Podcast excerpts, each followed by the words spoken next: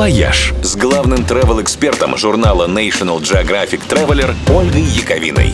Всем привет! Каких только странных отелей не бывает на свете.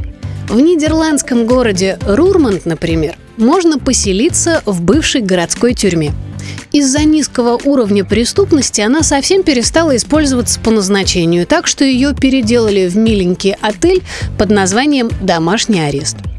От старой обстановки сохранились только массивные железные двери и мрачный внутренний холл, который превратился в лобби. А в бывшем дворике для прогулок теперь ресторан с террасой.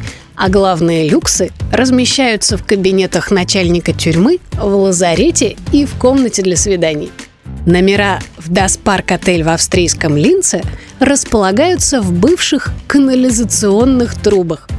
Здоровенные бетонные кольца отмыли от сточных вод, привезли на живописный берег Дуная, оснастили электричеством и вентиляцией, раскрасили изнутри цветными принтами и сдают теперь как эко-кабины.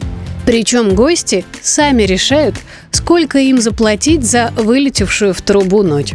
Но чемпион в рейтинге криповых отелей – это Кас Анус под Антверпеном – Здесь вы можете провести романтическую ночь в прямой кишке.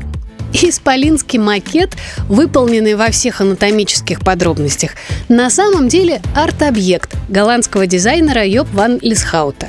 Часть коллекции парка искусств Вербеке Foundation. Что именно хотел этим сказать художник, понять сложно, но внутри, как это ни странно, довольно уютно. Кишка оборудована всеми удобствами, имеет спальню, гостиную и душевую, а в стоимость проживания включен завтрак. Тот редкий случай, когда, будучи посланным в задницу, действительно можно вернуться отдохнувшим и с магнитиками. «Вояж» – радио 7 на семи холмах –